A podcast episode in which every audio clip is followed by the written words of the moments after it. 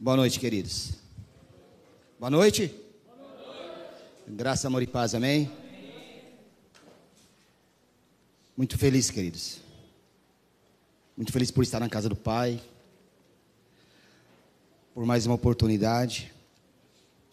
Enquanto o louvor estava sendo entoado, queridos, Espírito Santo falava no meu coração. E eu estou no mesmo espírito que o pastor Rubens. Eu estou sentindo uma, sentindo uma presença tão grande do Espírito Santo nesse lugar essa noite, queridos. O Espírito Santo falava comigo algo ali, queridos, que não é o que eu vou pregar, mas eu tenho que passar para você. O Espírito Santo ele me levou durante o louvor aquela passagem daquele fazendeiro que juntou tudo no seu celeiro. Ele disse para sua alma: coma, regala-te, diz que Jesus, contando essa parábola, olhou e disse: Você é louco. Amanhã vão pedir a tua alma. E o que você tem para ti? E muitas vezes o Espírito Santo está me falando ali, queridos. O que, que nós temos juntado no nosso celeiro?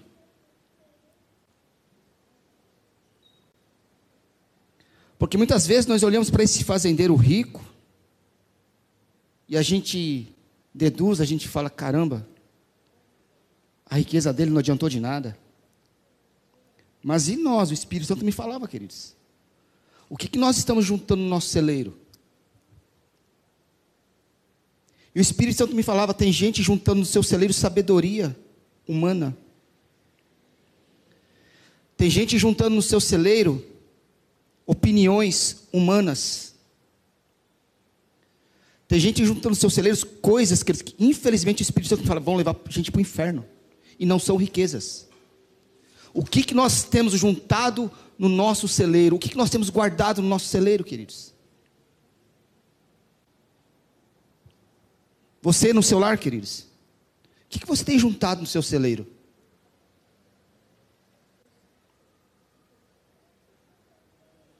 Qual é a nossa intenção, queridos? Quando a gente pensa em guardar alguma coisa, o Espírito Santo me falava ali também uma coisa muito interessante.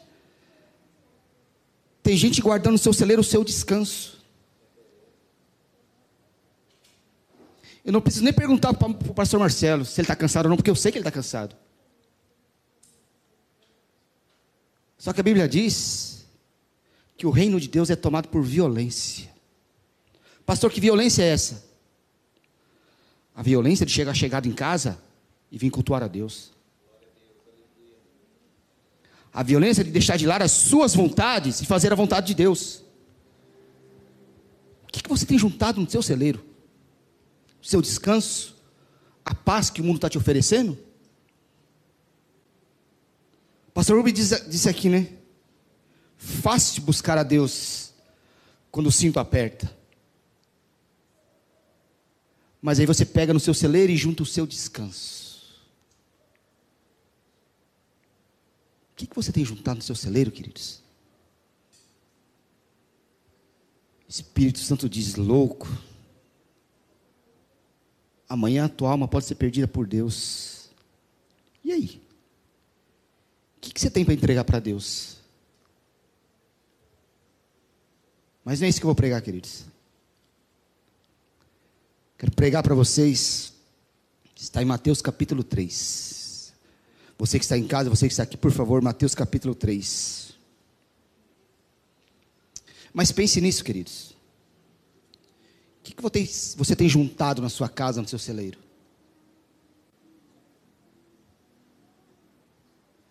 Pode não ser riquezas, mas pode ser algo que está te afastando dos caminhos do Senhor e você não está percebendo. Abra seus olhos, queridos. Mateus capítulo 3, queridos. Você que está em casa, você que está aqui. Texto conhecido. Mas nós vamos mergulhar nessa palavra, queridos.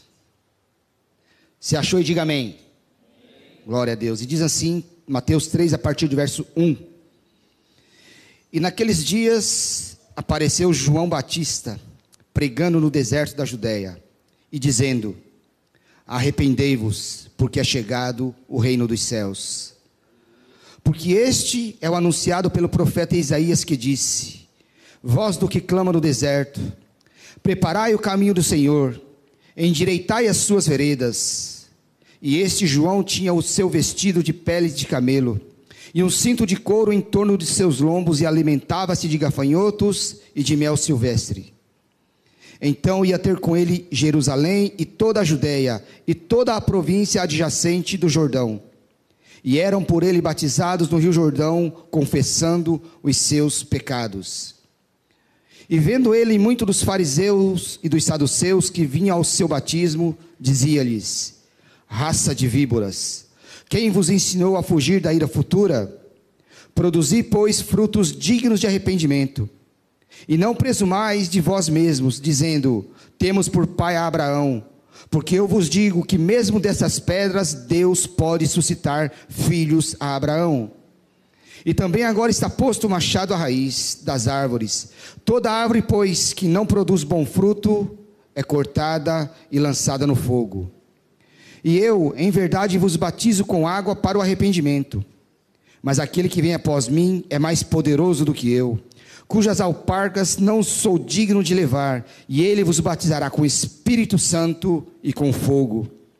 Em sua mão tem a pá, e limpará a sua eira, e recolherá no celeiro o seu trigo, e queimará a palha com fogo que nunca se apagará.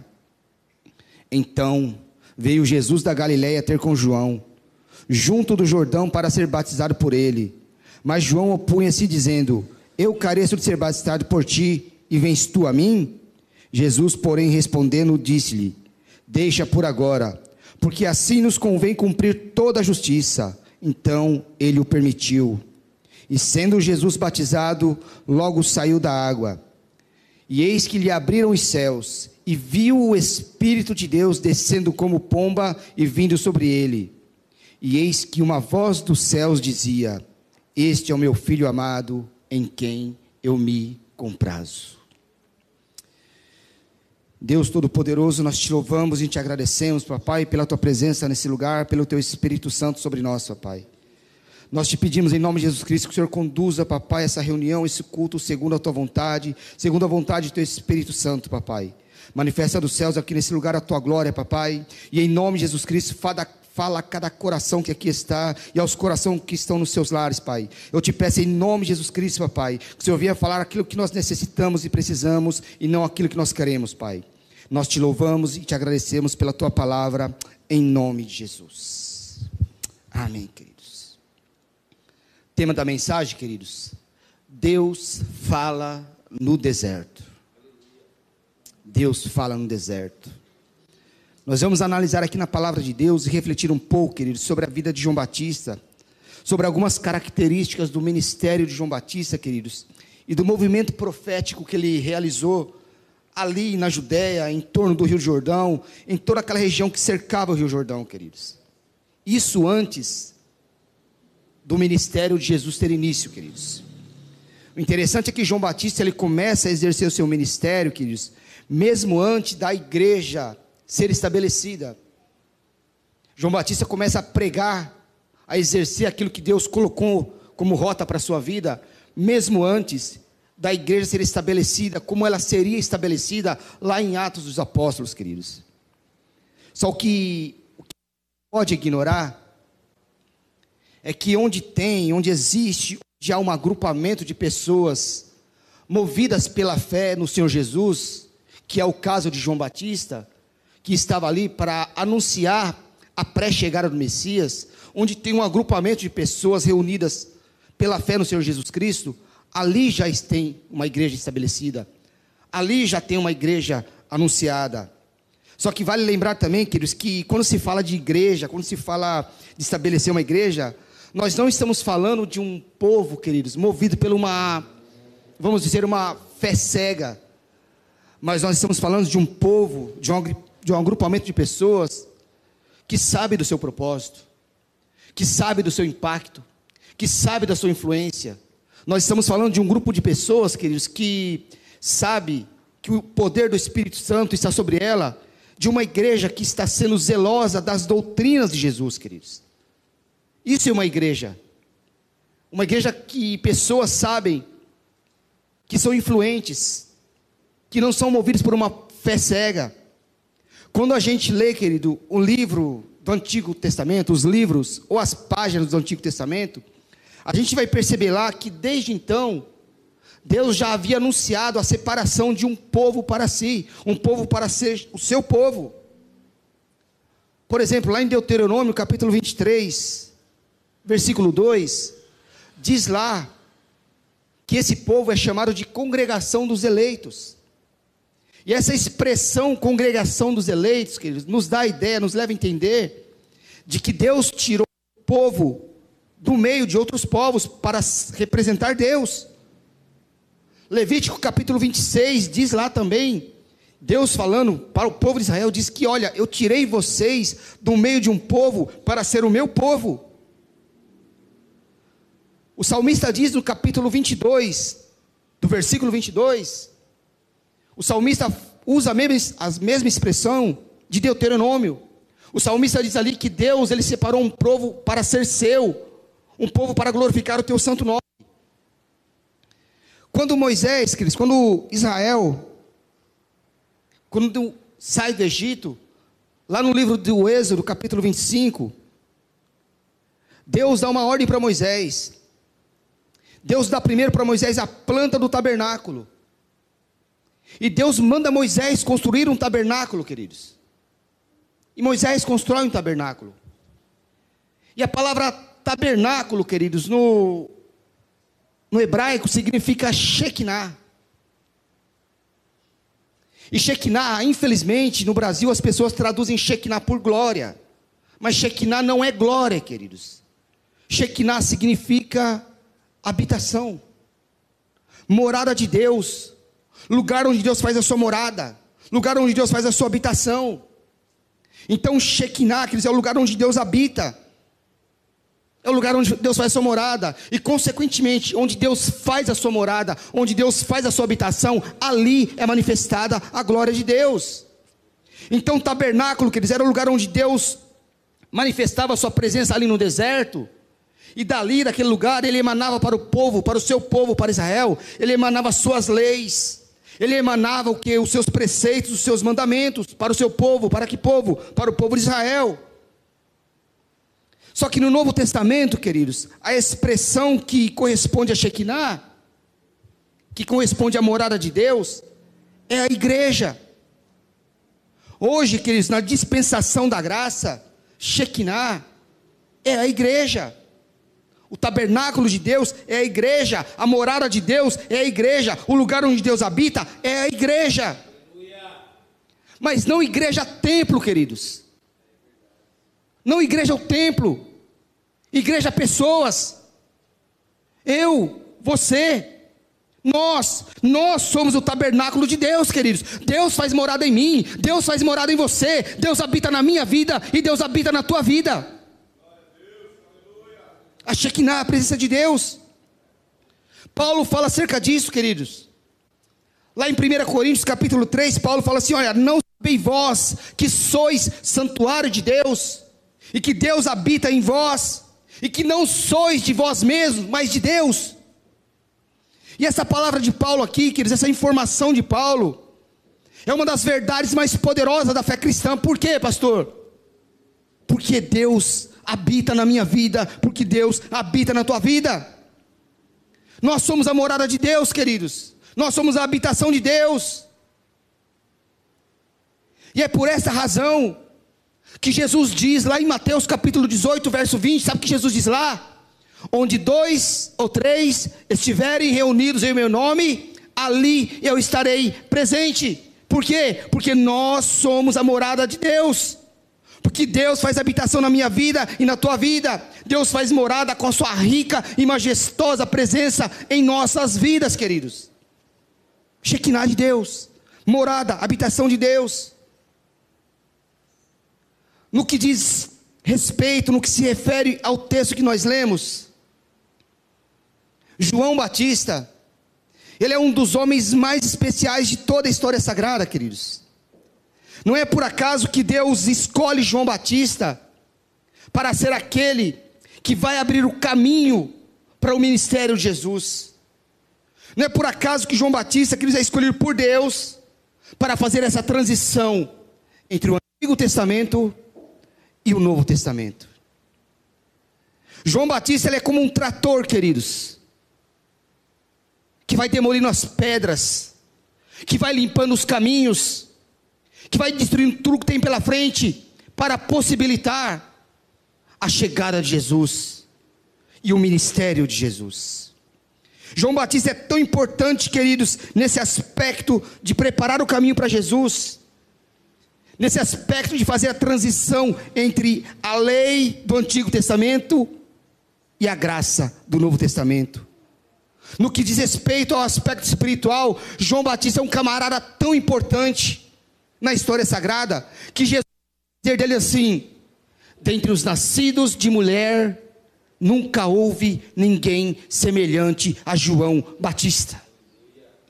Jesus está declarando aqui o que, queridos? Que de todos os homens que nasceram de mulher, João Batista era todos. Por quê? por conta da sua missão, por conta do propósito. E o que mais nos chama a atenção em João Batista, queridos, é o fato dele ser parente de Jesus. Ele era primo de Jesus, filho de Zacarias com Isabel. E dentro da, vamos dizer, perspectiva do ministério levítico ou do ministério, vamos dizer, sacerdotal, João Batista, queridos, era para ser um sacerdote. Para quê? Para seguir os passos do seu pai, Zacarias, que também era um sacerdote. Então João Batista era para estar na onde? João Batista era para estar lá em Jerusalém, conduzindo os cultos, conduzindo e fazendo tudo aquilo que um sacerdote tinha que fazer, cumprindo o papel de sacerdote, queridos, no templo em Jerusalém. Mas agora, por que é que João Batista não está lá em Jerusalém? Por que, é que João Batista não está lá cumprindo o seu papel de sacerdote, não está conduzindo as reuniões?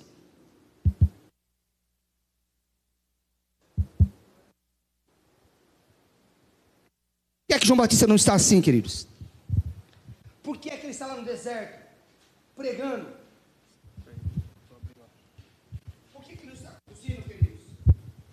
O culto em Jerusalém. Mas ele está no deserto, batizando pessoas, preparando o caminho para o Senhor. Porque nos dias de Jesus, queridos, e consequentemente, nos dias de João Batista, o sacerdócio naquele tempo deixou de seguir as orientações das leis de Moisés. Naqueles dias, o sacerdócio não era mais o mesmo.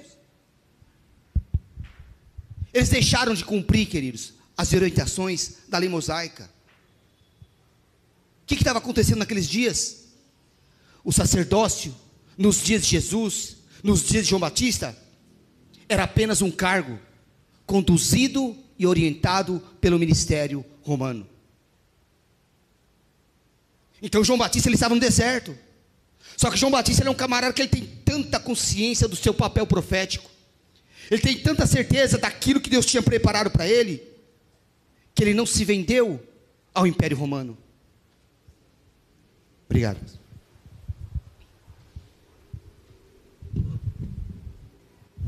João Batista, queridos, ele tinha consciência da rota que Deus traçou, traçou para ele. Então ele é um camarada que ele não se vendeu ao Império Romano. Ele não se vende. Ele não se torna mais um que era guiado pelo Império Romano. Aliás, queridos, João Batista é o homem que representa hoje o homem e a mulher de Deus que sabe do propósito que Deus tem na sua vida. Então João Batista não se entrega. João Batista não se entrega à estrutura religiosa de Roma. E como João Batista não se vende, como João Batista não se adequa ao Império Romano, significa que não há lugar para João Batista no templo. Não há lugar para João Batista no império. Não há lugar para João Batista no sacerdócio.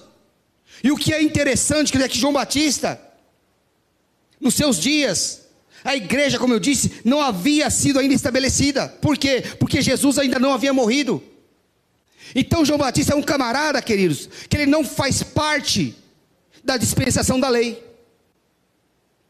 Só que ele também não faz parte ainda da dispensação da graça, porque Jesus ainda não havia morrido e a igreja não havia sido estabelecida. Mas a dispensação da lei ainda está em vigor, queridos.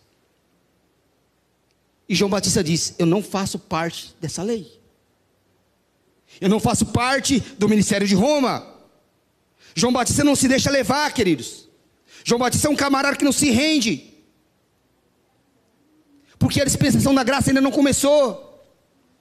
Então nós podemos chamar, ou nós podemos dizer que João Batista é aquele camarada que ele é o ponto de transição entre a dispensação da lei e a dispensação da graça. João Batista é a ponte que Deus estabelece para dar um fim na dispensação da lei e começar a dispensação da graça através do ministério de Jesus. Então João Batista é um camarada muito importante nesse contexto, queridos. É um camarada que ele vai abrir os caminhos para o ministério de Jesus. João Batista ele é aquele pontinho na parede branca.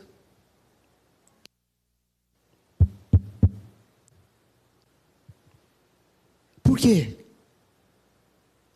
A história da igreja diz, queridos, que Deus, ele se calou por 400 anos. Durante 400 anos, Deus se calou e não falou nada para Israel. Silêncio absoluto. As Bíblias um pouco mais antigas, queridos, elas possuem quatro páginas brancas entre o Velho Testamento e o Novo Testamento. E não estão lá por acaso. Elas estão lá para indicar um silêncio absoluto de Deus durante 400 anos. Durante 400 anos, Deus se cala, não fala nada. E aí, queridos, é nesse silêncio, olha a importância de João Batista, é nesse silêncio que surge João Batista. E surge do nada. E aparentemente falando para ninguém, e falando de ninguém. Por quê? Porque João Batista não tem uma organização religiosa. João Batista ele não faz parte de nenhuma denominação religiosa da sua época, mas ele aparece no deserto, do nada, pregando para ninguém. A parede branca, João Batista está lá um pontinho. Ele é aquele camarada que aparece para abrir o caminho. Para quem? Qual é o nome dele? Ninguém sabe o nome dele. Mas quem ele é?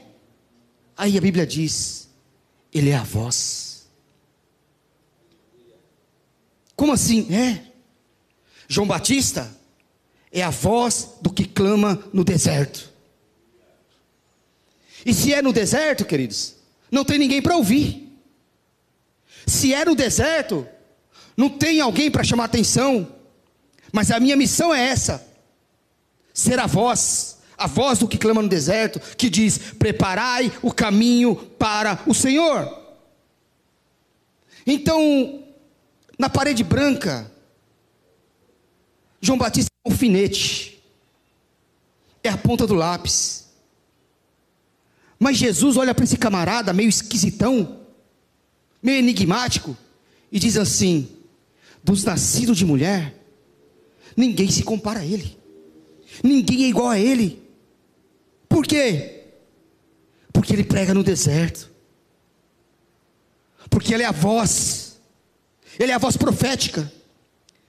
Quando a profecia se calou, ele é a voz profética. No silêncio ele apareceu e começou a pregar. E o engraçado, quando você lê o texto, você percebe que ninguém revelou nada a João, ninguém faz coro com ele, ninguém ajuda ele. Ele aparece sozinho no deserto pregando. Ele começa a pregar. E você percebe que João Batista não está preocupado com o aplauso da multidão. A preocupação de João Batista é preparar o caminho, é preparar, abrir as veredas, é preparar a trajetória, é anunciar aquele que haria de, haveria de vir. Era a única preocupação de João Batista. É preparar o caminho para o rei, que iria estabelecer o reino de Deus. Então, João Batista, queridos, ele é muito importante e nos chama atenção por causa disso. E agora, queridos, nós vamos destacar aqui o que é que atraía aquela multidão para ir no deserto ouvir aquela voz. O que, que atraía, queridos? Uma multidão para ir ouvir um camarada que surgiu do nada pregar no deserto. Como que era o culto de João Batista? Por que, que as pessoas iam lá escutar esse camarada? E o interessante, querido, é que nós nós não podemos dizer que João Batista estabeleceu uma igreja no deserto. Por quê? Porque aí eu entro em contradição, porque eu acabei de falar que a igreja ainda não estava estabelecida. Então João não estabeleceu uma, uma igreja no deserto. Mas de alguma forma, ou de alguma maneira, João fez um culto no deserto. João estabeleceu um culto no deserto. E o culto de João no deserto era diferente. Como assim diferente? Por exemplo, o culto de João Batista no deserto não havia sacrifício, como havia no templo em Jerusalém. No culto de João Batista no deserto, não havia cordeiro para ser morto, porque João acreditava que o cordeiro ainda estaria por vir. O templo onde João pregava, João fazia o culto, não tinha teto. Por quê? Porque era deserto. Não tinha cadeira lá. Tinha areia quente. Não tinha conforto. Tinha tudo para as pessoas não ir lá. Mas o incrível, queridos, atraía toda uma multidão. O culto de João Batista no deserto atraiu uma multidão. A multidão ia, ia lá para ouvir um camarada que surgiu do nada. E por que essa multidão ia lá, queridos? Porque havia alguma coisa em João Batista, havia algo nesse profeta, nesse pregador que chamava a atenção. E as pessoas queriam ir lá ouvir a voz, a voz que clamava no deserto não tinha nenhum tipo de conforto, não tinha nada aparentemente que atraía aquela multidão para ir no deserto. Então o que nós vamos pontuar aqui é o que? O que atraía a multidão para ir no culto no deserto? O que será? O que, que tinha de especial, queridos? Então nós vamos pontuar algumas coisas aqui que atraía essa multidão para ir no deserto ouvir a voz. Primeiro, queridos, por que, que a multidão ia no deserto ouvir a voz? Primeira, porque a mensagem de João era poderosa. Mensagem de João Batista não era uma mensagem comum, queridos. A mensagem de João Batista não era, não vinha carregada com traços da religião da sua época. A mensagem de João Batista era uma mensagem de um tema só. Eu já falei isso aqui uma vez, queridos. Que tema que era a mensagem de João Batista, pastor? Metanoia. Metanoia. O que é metanoia, pastor? Metanoia nós traduzimos por arrependimento. No Brasil, metanoia se traduz por arrependimento. Mas metanoia, queridos, literalmente significa, sabe o que? Mudança de natureza. Mudança de natureza. Então, metanoia é muito mais do que remorso. Metanoia é muito mais do que comoção. Metanoia é mudança de natureza. Metanoia é um processo vivido por um homem mulher que teve uma transformação tão grande que não vai querer voltar como era antes. É o processo de uma pessoa, de um homem, de uma mulher, que viveu um processo de transformação tão grande na sua vida, que não vai voltar mais ao seu ponto inicial de antes. Essa é, queridos, a representação bíblica de metanoia, no sentido da palavra, mudança de natureza. E a mensagem de João Batista é: arrependei-vos. Ou seja, mudem de natureza, sejam transformados. A mensagem de João Batista não é uma mensagem para inflar o seu ego, não é uma mensagem de autoajuda. Mensagem de João Batista não é uma mensagem de estímulo para você ser bem sucedido, para você se dar bem na vida. Não é isso que João Batista está pregando. Mas a mensagem de João Batista, queridos, é condição para entrar no reino de Deus, mudança de natureza. Ou você muda a sua natureza, ou você não entra no reino dos céus. Essa é a mensagem de João Batista no deserto. Essa é a voz do que clama no deserto. É Deus falando. Mudança de natureza, metanoia, arrependei-vos e sejam transformados, mudem a sua natureza, ou você não vai fazer parte do reino de Deus. Chega a ser uma mensagem de confronto, queridos, uma mensagem desafiadora, uma mensagem que até certo ponto é uma mensagem de ataque. João Batista chega a dizer: raça de víboras, serpentes venenosas, Essa é a mensagem de João Batista. E eu pergunto para você que está aqui hoje à noite, você que está em casa: você estaria disposto a vir para a igreja, para ouvir um pregador apontar o dedo na tua cara e falar, raça de víboras? Quem estaria disposto a isso? Mas essa multidão ia no deserto para ouvir isso. Porque nós temos um pensamento, e esse pensamento é o pensamento errado. Quando João Batista aponta o dedo e diz raça de víboras, na minha e na tua cabeça a gente sabe o que? Falou isso só para os fariseus e para os saduceus. Não. Mensagem é para todos, queridos. Essa mensagem dura é para todos. Então a mensagem de João Batista, queridos, é desafia. É uma mensagem de confronto. É uma mensagem que choca, que impacta. Quando o apóstolo fala, apóstolo Paulo fala como deveria ser a nossa pregação. E ele, ele usa como referência a sua própria pregação. Ele diz lá em 1 Coríntios capítulo 2, ele diz assim: E eu, irmãos, quando fui ter convosco, Paulo falando, ele diz assim: Eu não vos fiz saber outra coisa a não ser Cristo Jesus e este crucificado. E Paulo diz mais, ele diz assim: E a minha pregação e a minha palavra não consiste em palavras persuasivas de sabedoria humana, mas no poder do Espírito. Aí Paulo conclui: para quê? Para que a vossa fé, para que a tua fé não se estabeleça, não se firme em inteligência humana, mas no poder de Deus. Essa mensagem de Paulo é a mensagem de João Batista.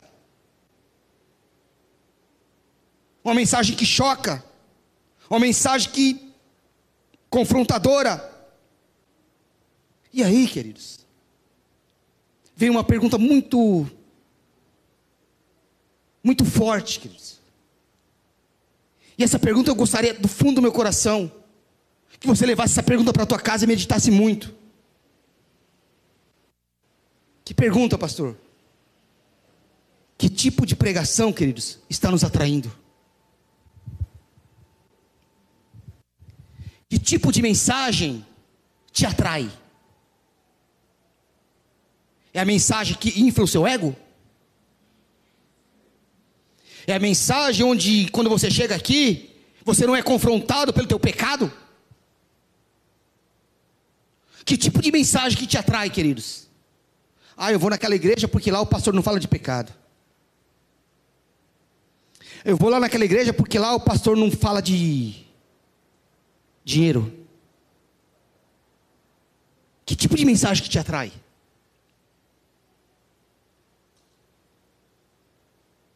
Eu não vou me apegar aqui, queridos, porque aqui daria outra pregação. Mas eu gostaria muito que você pensasse nisso. O que está te atraindo, queridos, com mensagem? Porque, queridos, é muito difícil falar assim: eu não concordo com a pregação do meu pastor. É muito cômodo eu não ter base bíblica, falar que eu não concordo com a pregação do pastor. É muito cômodo, queridos. Sabe quando a gente fala isso? Que não concorda com a mensagem? Quando a nossa ferida é tocada. Quando o dedo vai lá na ferida, aí eu falo, hoje o pastor estava na carne. O pastor está pregando aí, mas não é palavra de Deus, não, é opinião dele. Aí eu quero ir embora. E lá na frente você vai ver aqui o que aconteceu. Que tipo de mensagem está te atraindo, queridos? João Batista falava assim: raça de víboras. E a multidão inteirinha voltava lá no dia seguinte. A voz do que clama no deserto. Deus falando no deserto. Usando a vida de João Batista.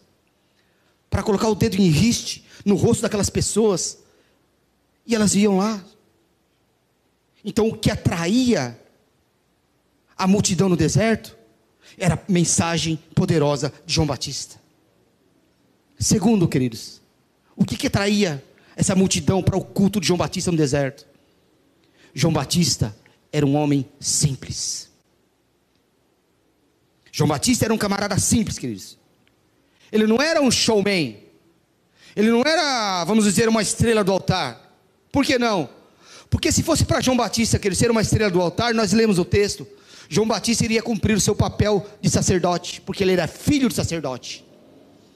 Então João Batista estaria lá em Jerusalém, indicado pelo Império Romano para ser um sacerdote, para ser uma marionete de sacerdote e para receber aplauso. Mas João Batista escolhe o deserto. Ele escolhe batizar alma no deserto. Quando João Batista diz assim: Eu não quero estar em Jerusalém, João Batista está falando: Eu não quero ser o centro das atenções. Por quê? Porque eu não sou ninguém. Eu sou apenas a voz do que clama no deserto. Quando nós lemos capítulo 4, capítulo 3, o verso 4, Mateus ele fala de João. Ele fala: Este João tinha peles, tinha vestimenta de peles de camelo. Essa, queridos, era a vestimenta dos moradores do deserto. Essa era a vestimenta dos beduínos. E para que servia essa veste, essa pele de camelo? Para proteger apenas João do sol durante o dia e proteger ele durante o frio do deserto à noite. E também aquelas areias, quando sopravam, aquelas areias eram cortantes. Depois Mateus ainda fala mais de João, ele fala que a sua comida, o seu cardápio, o seu prato principal eram gafanhotos e mel silvestre. E o interessante, o engraçado, eu estava pensando, é que o judeu, o israelita, os camaradas tinham trauma de gafanhoto. Judeu não se dava muito bem com gafanhoto. Por quê? É só você olhar lá atrás, queridos. Números capítulo 13, versículo 33. Quando os espias foram espiar a terra de Canaã, que eles voltaram lá com o relatório, eles chegam para Moisés e dizem assim: Moisés,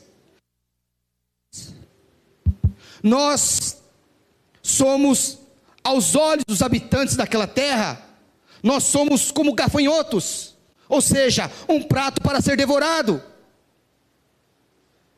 No livro do profeta Joel, capítulo de número 2, o texto de lá, diz lá que o Senhor profetiza duas vezes acerca do profeta Joel. E uma das profecias, o Senhor fala assim: quatro hordas de gafanhotos virão para exterminar Judá da face da terra. Então, na cabeça de um hebreu, na cabeça de um judeu, gafanhoto, queridos, causa trauma. Não é coisa boa. Mas aquilo que para o judeu é trauma, aquilo que para o judeu é uma tragédia, para João Batista é o prato principal. Para João Batista é algo bom. Ele come. E como você não entendeu, eu vou te dizer. Queridos, quando você cumpre o seu papel profético, quando Deus te coloca na rota que Ele determinou para a tua vida, aquilo que para os outros é uma tragédia, para você vira prato principal. Aquilo que para os outros é ruim, aquilo que para os outros é uma tragédia, para você é comida. Para você é o prato principal. Quando você está cumprindo o seu papel profético, quando você está cumprindo aquilo que Deus determinou para a tua vida, você não teme nada. Você não teme ninguém. Você não teme nenhum tipo de ameaça. Então João era um camarada muito simples. Por isso que atraía multidões. João não queria ser o centro das atenções. Aliás, João não queria nem ser o centro do culto no deserto. Por que não? Porque ele entendia que ele era apenas a voz. Ele era apenas o preparador de caminhos, o preparador de veredas, aquele que iria possibilitar que o Messias chegasse. É mais ou menos assim, queridos, para você entender quem é João Batista nesse contexto. Ninguém nunca fala do tratorista que abriu uma estrada e que hoje é uma rodovia. Ninguém fala desse camarada. Mas fala, sabe de quem? Do governador que foi lá inaugurar. Camarada nunca apareceu lá em nenhum período da construção. Mas no dia da inauguração, ele está lá. E sabe quem as pessoas aplaudem e falam? Do governador que inaugurou. Mas ninguém fala do tratorista. E João Batista está falando: Eu sou o tratorista, eu que abro o caminho.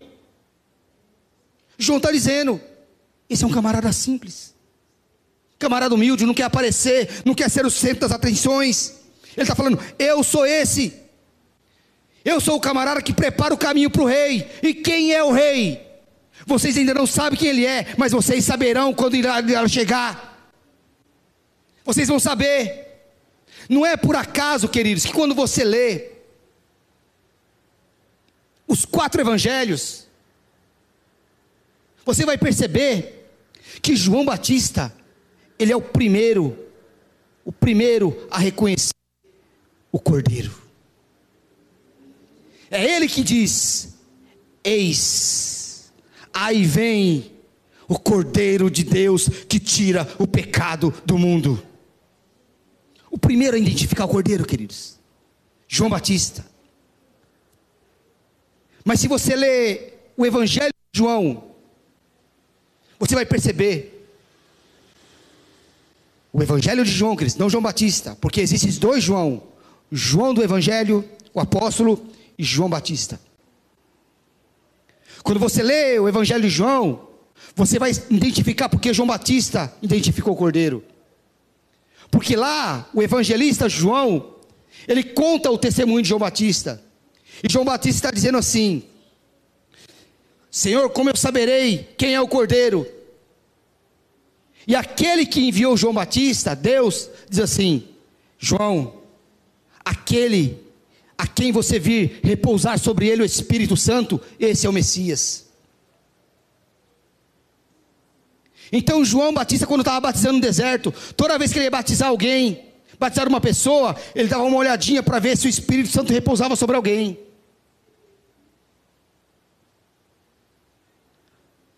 Ele batizava um e olhava. Aí quando chega Jesus, João vê o Espírito de Deus repousando sobre Jesus. É por isso, queridos, que quando Jesus chega batizado, João diz: Não, eu não posso batizar você. Eu sou apenas a voz, você é o Messias. Eu quero ser batizado por você e você vem até mim. É por isso que João não quer batizar Jesus, porque ele reconheceu que Jesus era o Messias. É aí que Jesus diz: Deixa por enquanto, para que se cumpra toda a justiça. João reconheceu, queridos. Por quê? Porque João era simples. João sabia que o centro era Jesus, que o destaque era Jesus, que ele era apenas a voz. E quando você vê a simplicidade de João, você sabia por que, a multidão ia lá. Porque a multidão estava interessada no que? Apenas em ouvir a voz. Não estava interessada em João. Por quê? Porque em nenhum momento João quis aparecer. Então a simplicidade de João atraía a multidão. Terceiro, queridos, por que, que a multidão ia até o culto no deserto, atraída? Porque o batismo era no Jordão.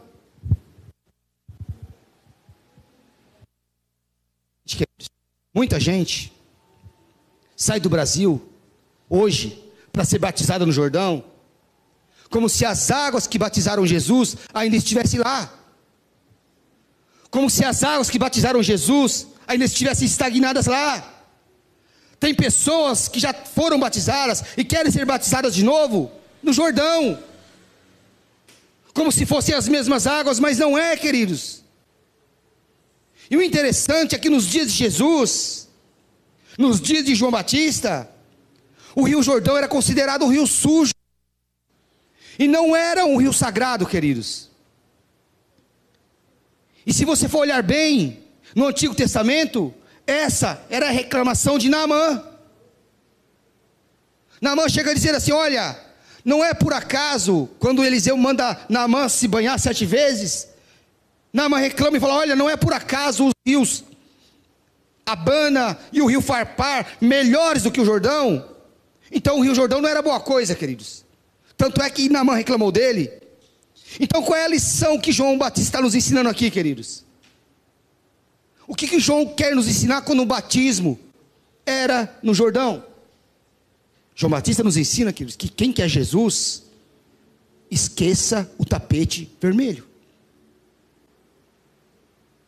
João Batista nos ensina que todos eram batizados no mesmo lugar, ricos e pobres, grandes e pequenos, líderes e liderados.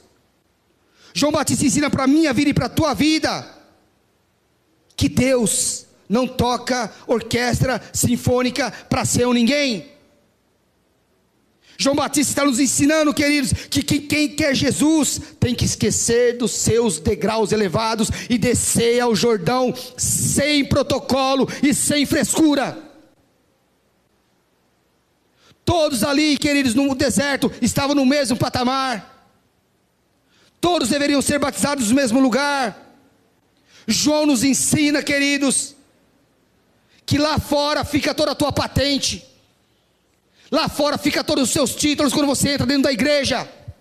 Porque aqui dentro todos são iguais. João nos ensina, queridos, que você tem que esquecer as estrelas no teu ombro, porque Jesus, Ele é a estrela da manhã. Ele é o princípio, Ele é o fim, Ele é o alfa e Ele é o ômega. Todos eram batizados do mesmo lugar, queridos. Todos eram batizados do Jordão. Todos eram levados a entender que Jesus é o centro. Porque onde Jesus está, queridos, Jesus é o centro, Ele é a causa, Ele é o motivo. É isso que nós temos que entender, queridos. Onde Jesus está, Ele é o centro. Todos eram batizados no mesmo lugar, queridos. Grandes e pequenos, ricos e pobres, todos Quarto destaque, queridos, que o tempo voa. Eles eram atraídos no deserto para o culto de João Batista, porque João Batista era um camarada ousado. João Batista era ousado, queridos. Tinha muita autoridade. João Batista pregava e pegava pesado. Ele olha para aqueles camaradas e fala: raça de víboras. Quem vos ensinou a fugir da ira vindoura? Quem vos ensinou a fugir da ira de Deus? João olha para aqueles camaradas e fala: Vocês não estão aqui porque vocês se converteram. Vocês estão aqui por desencargo de consciência. Vocês estão aqui para fugir da ira de Deus. Vocês estão aqui fingindo que não tem pecado, mas eu estou aqui para denunciar o vosso pecado. Olha a autoridade de João. Olha a ousadia de João. Por quê? Porque iam lá muitos escribas. Deus iam lá, queridos. Todo o sinédrio estava lá. E quem era o sinédrio? Sinédrio, queridos, era a Suprema Corte de Israel. Juízes 72 estavam lá. João aponta para aqueles camaradas que eram juízes em Israel e fala assim: vocês são um bando de cobra. Vocês são serpentes venenosas. Vocês são uma raça de víboras. Olha que ousadia de João. Olha que autoridade de João. E por que, que João é assim? Porque ele é a voz. Ele é a voz de Deus falando no deserto. Porque quem reconhece a chegada do Messias, que eles não tem mais medo de nada e de ninguém. E João reconheceu a chegada. Então ele não temia nada em ninguém. Ele apontou o dedo para aqueles juízes e falou: Vocês são um bando de cobra. Então quem conhece e quem reconhece Jesus, que eles não tem medo de ameaça nenhuma. Quem reconhece o Messias, quem sabe que Jesus é o Messias, não tem medo de ameaças. Vai cumprir o seu papel profético, queridos. Vai cumprir aquilo que Deus traçou para a sua vida. Quem reconhece isso, queridos, não tem aliança com ninguém, a não ser com aquele a quem o enviou. A aliança, queridos, de um profeta, não é com a multidão. A aliança de um profeta é com o Senhor. A aliança de um profeta é com Deus. Os pregadores comuns, eles estão compromissados com a sua agenda. Mas os profetas de Deus não. Os profetas de Deus estão comprometidos com a agenda de Deus. Por quê, pastor? Porque existe algo a se cumprir, existe algo a se fazer. E o extraordinário disso tudo aqui, que eles querem João Batista, isso que é muito interessante. João Batista não estava preocupado se as pessoas iriam gostar ou se elas iam embora. João Batista não querendo saber, ele era ousado. Não estava preocupado se as pessoas iriam gostar, se as pessoas iriam ir embora.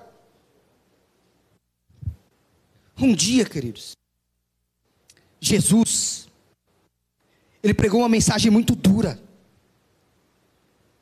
E eu creio que essa foi a mensagem mais dura que Jesus pregou. Diz que existia, tinha uma, uma multidão, muitos judeus reunidos, e Jesus pregando para eles. Jesus fala assim: vocês têm que comer a minha carne para ter vida. Judeu não entendeu, queridos. Diz que o judeu, toda a multidão, levantou e foi embora. Porque Jesus falou: Olha, vocês têm que comer a minha carne para ter vida. O judeu não entendeu e foi embora. A multidão inteira foi embora. Diz que só ficaram os apóstolos, só ficaram os doze. Só que Jesus é um tão perfeito e ele é tão descompromissado de fazer aliança com homens que ele olha para aqueles apóstolos, para os doze e fala: Vocês querem ir embora? Pode ir também. A multidão foi embora. Vocês querem ir? Pode ir vocês também. Por quê, queridos? Porque quem cumpre o seu papel profético, queridos, não está dependendo de popularidade. Quem cumpre aquilo que Deus mandou, queridos, não depende de, de, de popularidade. Por quê, pastor? Porque um dia, e escuta bem isso, um dia você vai precisar responder para quem lhe enviou. Um dia você tem que falar, vai ter que responder para aquele que o enviou. E aqui, queridos, aqui é uma coisa muito, muito perigosa, por quê? Principalmente em rede social, queridos. Me deixa indignado. É pessoas que ficam fazendo média com algumas classes sociais, com algumas classes de pessoas. pessoas a quem Deus determinou um papel profético, e porque eu falar mal de alguma classe social, eu vou ser bem sincero, você fica fazendo média com o homossexualismo, falando que o homossexual está tudo bem, está tudo tranquilo, você fica fazendo média com ele, eu vou te falar uma coisa, você não está ajudando ele em nada, Você está afundando essa pessoa no pecado. Para de ficar fazendo média.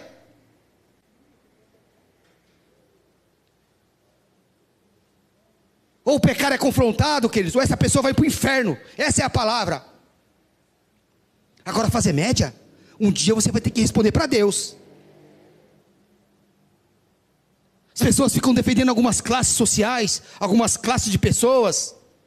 Deixa eu te dizer, você não está ajudando em nada. Você está afundando essa pessoa. O caminho errado que ela está seguindo é culpa tua. Fica passando a mão na cabeça, fica fazendo média, está pensando que está ajudando, está pensando que está consolando. Você está afundando é mais. Cumpra aquilo que Deus te determinou. Pare de ficar passando a mão na cabeça das pessoas. Se o pecado não for confrontado, a pessoa vai sim, queridos, arder em chamas. João Batista confrontava. E as pessoas sabiam disso, e mesmo assim iam lá. Pecado tem que, ser, tem que ser confrontado, queridos. Você tem que agradecer a Deus quando uma pessoa aponta o dedo na tua cara e fala: esse caminho não é o caminho de Deus. Caminho é o caminho errado. Levante as mãos para os céus quando alguém confronta o teu erro. Aprenda que todo pecado tem que ser confrontado, porque senão vai arder em chamas, queridos. E sabe quem vai ter que responder? Sabe você que fica aí passando a mão na cabeça? Sabe você que fica fazendo média? Um dia você vai ter que responder para Deus, queridos. Está profetizando, pastor? Não. Palavra de Deus. João Batista não passava a mão na cabeça de ninguém. Você acha que João Batista foi para onde? Inferno?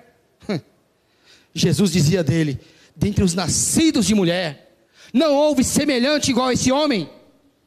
E confrontou o pecado de todos, grandes e pequenos, ricos e pobres.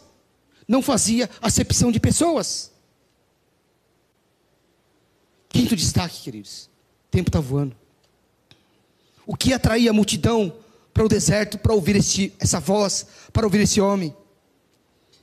Qual é o segredo? O segredo é que Jesus estava lá, queridos. No culto que João Batista pregava, Jesus era honrado. Jesus era honrado. Texto no capítulo 3, queridos, que nós lemos no versículo 11, diz assim: Eu vos batizo com água para o arrependimento. Mas aí Mateus diz, no texto de João, mas depois de mim vem um. O interessante, queridos, que João Batista, ele conhecia Jesus o tempo todo. Eles eram primos. João Batista conhecia Jesus, mas não sabia que Jesus era o Messias. Tanto é que antes do batismo, João Batista nunca se referiu a Jesus como Messias. Ele só foi se referir a Jesus como Messias quando Jesus chega para ser batizado e João vê o Espírito Santo repousando sobre ele. O que significa isso, pastor? Por que eu estou falando isso? Porque você pode estar convivendo no mesmo ambiente onde Deus está e não reconhecer Deus. Você pode estar convivendo no mesmo ambiente onde Deus está e não reconhecer. Mas João diz assim: depois de mim vem um, do qual eu não sou digno de desatar as suas sandálias. João estava honrando Jesus, João estava reconhecendo que Jesus era o centro, que Jesus era aquele que haveria de vir. Então entenda, queridos, em todo lugar onde Jesus for honrado, as multidão irão atrás. Em todo lugar que onde Jesus for honrado, a multidão vai atrás. E aí, tem uma perguntinha provocadora de novo, queridos. uma pergunta que vai nos provocar, vai provocar a igreja. Que pergunta é essa? Para quem é o nosso culto?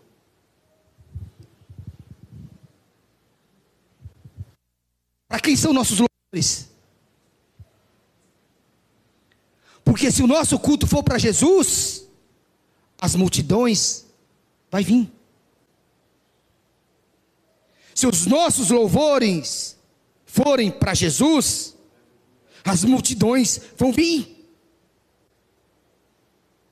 Agora, eu creio que não existe outra missão para a igreja senão a missão de honrar o nome de Jesus.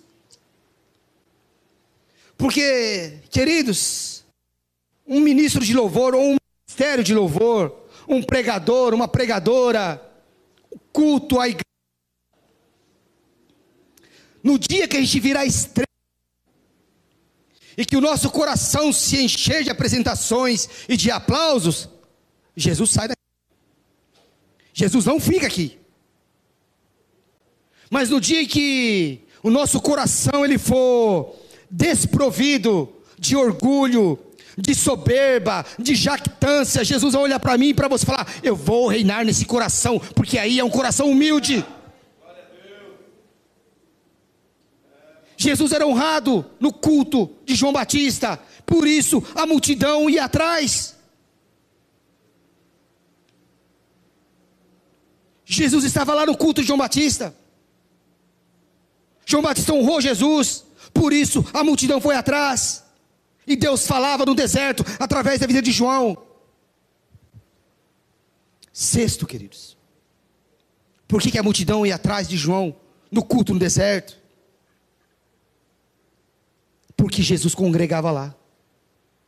Aliás, Jesus congrega onde ele é honrado. Jesus só congrega onde ele é honrado.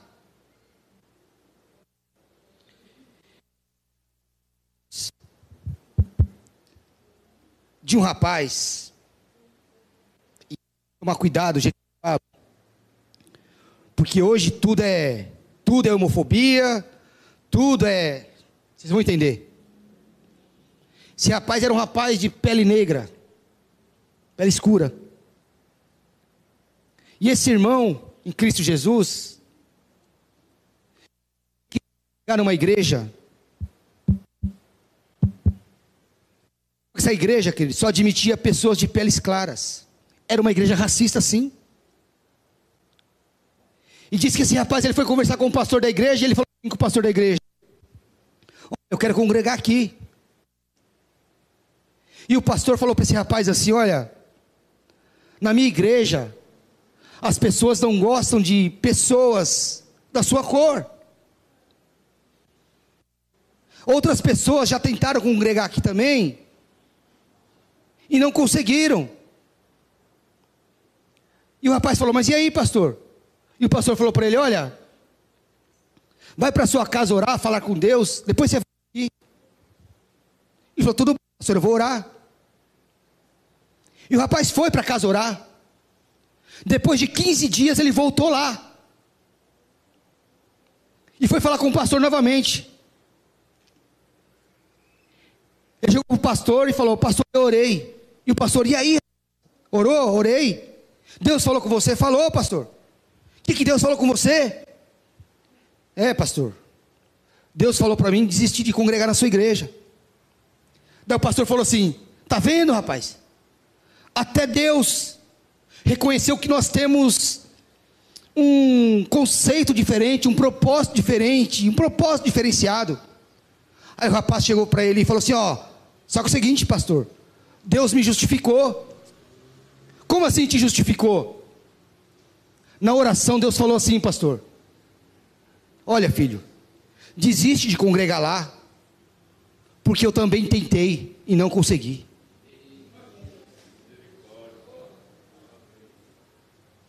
Queridos, uma igreja onde Jesus não congrega nela, não vale a pena nem passar na porta. Não vale a pena você nem ir lá para o lanche. João, Jesus chega para João Batista e fala assim: Eu quero ser batizado. Numa linguagem, vamos dizer assim, institucional, Quando Jesus diz para João, eu quero ser batizado, Jesus está falando assim: olha, eu quero ser membro da tua igreja. E quando Jesus fala assim, eu quero ser membro da tua igreja, Jesus está falando assim: olha, eu reconheço a tua autoridade, eu reconheço o seu papel profético, eu reconheço o seu ministério, e eu quero estar debaixo do seu ministério, para que se cumpra toda a justiça. Por quê? Porque na igreja Jesus congrega é diferente, meu irmão. Por que, que é diferente, pastor? Porque as pessoas não podem chegar na igreja onde Jesus congrega e fazer o que dá na telha, e esculhambar tudo, e pensar que Deus não vai fazer nada, que Deus não vai falar nada, porque Deus vai falar. Ninguém pode fazer aquilo que dá na teia, queridos. Na igreja onde Jesus congrega, não. Você não pode sair por aí falando, ah, eu faço o que eu quero. O corpo é meu, a vida é minha, eu faço o que eu quero. E pensar que Jesus vai ficar quietinho, não vai falar nada. Mas Deus vai falar. E se Ele falar, se gostar bem, se não gostar, é aquilo que Jesus falou para os apóstolos: vocês querem ir embora? Pode ir embora também, porque Deus vai falar. Se o pecado continuar, Deus vai falar. Porque Deus fala, queridos. Não adianta fazer o que dá na tua cabeça, não. Porque uma hora Deus vai te confrontar. Deus vai falar. Sétimo, queridos. Segura mais um pouquinho aí. No culto onde João Batista pregava, o Espírito Santo tinha liberdade para agir. E aqui, queridos, aqui dói. Jesus saindo das águas, e o Espírito Santo vem e repousa sobre ele, sob a forma corpórea de uma pomba. Em um culto, queridos, onde o Espírito Santo não age, não é um culto, é uma cerimônia. E diga-se de passagem, uma cerimônia fúnebre. Espírito Santo precisa ter liberdade para agir quando a gente chega. Você está sentadinho aí, queridos? Fica sentadinho aí.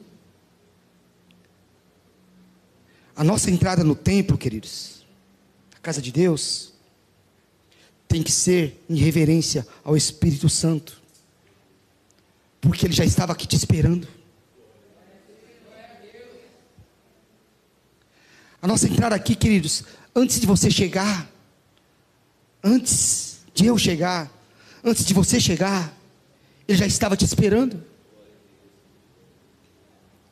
E aí, o problema nosso, queridos, falo nosso, é da igreja no contexto geral, é que a gente entra no culto com menos reverência do que a gente entra no cinema. Nós permanecemos na igreja, queridos, com menos reverência do que nós permanecemos num teatro. Fica sentadinho aí. Nesses lugares, queridos, a gente não dá um pio. Nesses lugares, a nossa atenção é total ninguém se levanta para nada.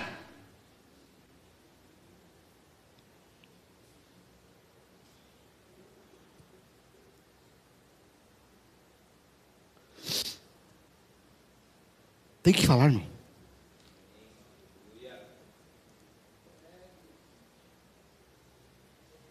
A gente tem duas horas de culto. Duas.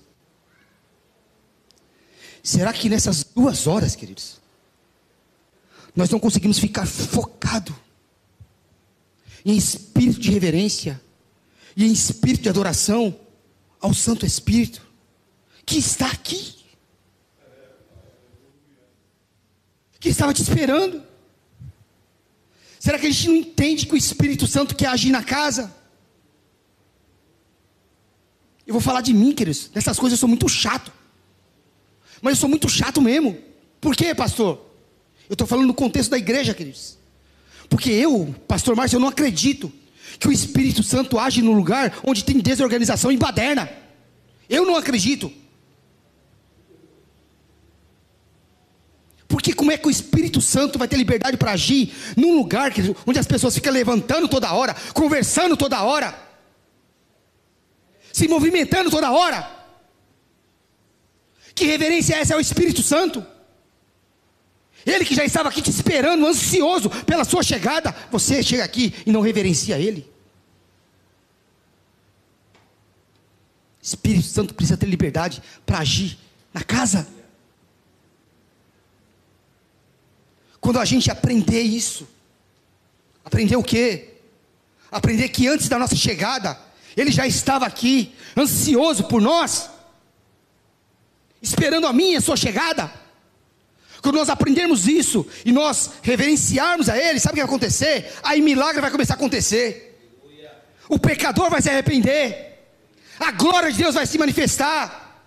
Vidas vão ser salvas. Então, se o Espírito Santo não realiza aquilo que Ele quer realizar no nosso meio, é porque nós estamos impedindo. Nós, queridos, estamos impedindo o agir do Espírito Santo. Então nós temos que vir para cá, para a casa de Deus, e aprender a reverenciar o Espírito Santo. Nossas crianças precisam ser ensinadas acerca do Espírito Santo para aprender a reverenciar o Espírito Santo. A igreja precisa aprender, queridos, sobre o Espírito Santo para aprender a reverenciar o Espírito Santo. Quem é o Espírito Santo, queridos? É a terceira pessoa da Trindade. É o amigo do noivo. é o adorno da igreja, é aquele que intercede por nós com gemidos inexprimíveis, e Ele está aqui, agora. E nós estamos reverenciando ao Espírito Santo. A nossa prioridade aqui, queridos, é o Espírito Santo. Por quê, pastor? Porque se o Espírito Santo está presente, queridos, a Trindade está presente porque o Espírito Santo é a representação da Trindade no nosso meio. Isso que nós temos que entender. Mas não. Nós reverenciamos muito mais o cinema, muito mais o teatro. Lá nós não falamos nada, lá nós não andamos, lá nós não conversamos. Mas quando chega, queridos, deixa eu te explicar uma coisa. Quando nós entregamos a nossa vida para Jesus, Entenda isso, por misericórdia. O Espírito Santo se apodera da minha e da tua vida, e ele fica conosco o tempo todo, amém? Fica ou não fica? Mas, queridos, no momento do culto, na hora da adoração, que nem o Fabrício falou aqui no começo, que a adoração é uma das coisas mais importantes, são duas horas, queridos. É duas horas que você tem que reverenciar o Espírito Santo. É duas horas que você tem que estar focado. Mas não, nós somos negligentes. Nós não reverenciamos o Espírito Santo da maneira que ele deve ser reverenciado. Você quer ver um pecador passar em frente a essa igreja aí, ó? E ao invés de ele passar direto e ir para a balada, e ir para aquele bar que se abriu ali na esquina, ao invés de ele ir lá ele entrar nessa igreja sem ninguém convidar ele, comece a reverenciar o Espírito Santo para você ver. Por quê, pastor? Porque é Ele, é o Espírito Santo que atrai as pessoas até a casa de Deus. Era o Espírito Santo que atraía as pessoas no deserto para escutar a palavra de João Batista. Por quê, pastor? Porque lá o Espírito Santo tinha liberdade para agir. Lá o Espírito Santo agia. Pastor, a dispensação da graça, ele não estava Espírito, querido Espírito Santo, é antes de todas as coisas, porque faz parte da Trindade. Não estou falando nenhuma heresia aqui, não. Isso que nós devemos compreender, queridos. Último, queridos, que eu já estourei o tempo em 10 minutos. No culto onde João Batista pregava, queridos, no deserto, Deus podia falar. Lá Deus falava. No último versículo do texto que nós lemos, que ele diz lá: Este é o meu filho amado em quem eu tenho prazer, ou em quem eu me comprazo. Um culto onde Deus não fala, queridos, não chegou aos céus. Um culto onde Deus não brada, não chegou até os céus. Porque quando o culto chega no trono de Deus, queridos, Deus brada e fala com a sua igreja.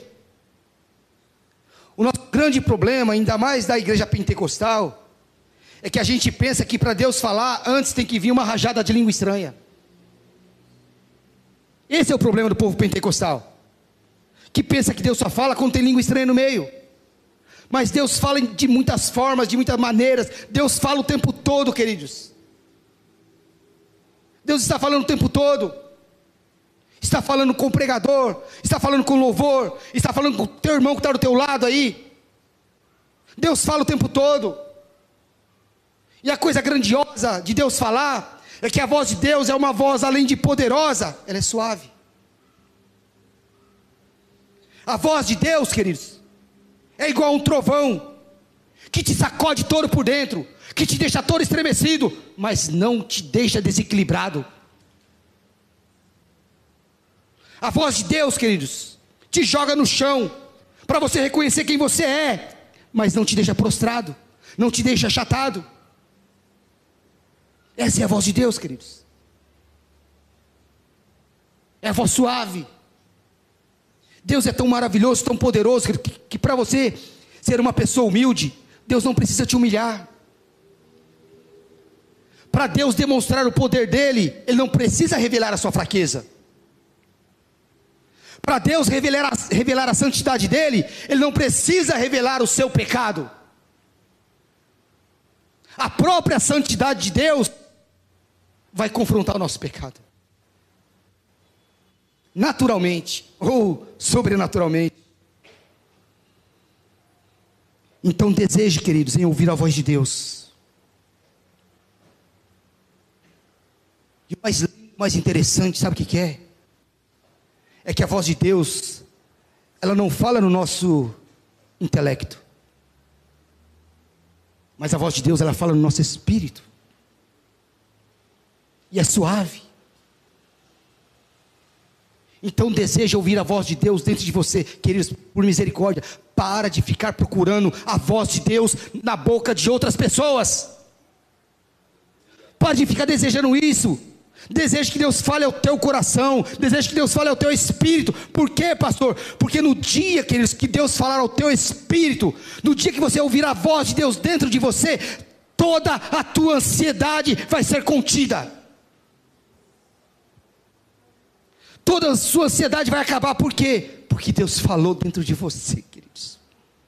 Porque você ouviu Deus, porque você ouviu Deus falar, e aí o mundo pode estar desabando e estar pegando fogo, mas você está em paz, por quê? Porque Deus falou com você, porque você ouviu a voz dele no teu espírito.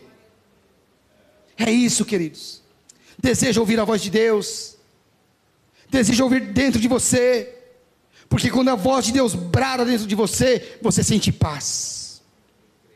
E não a paz que o mundo te oferece, mas a paz que emana do trono de Deus. E essa paz é uma paz incomparável. Incomparável, queridos. Eu vou parar por aqui, queridos. Porque eu creio que o Espírito Santo hoje quis que ouvisse, que nós ouvíssemos essa palavra. Eu não quero te levar em ação, queridos, por isso eu não quero nem pedir para que nós oremos. Eu quero que você vá para casa, queridos, com essa palavra, como se você tivesse participado de um culto racional.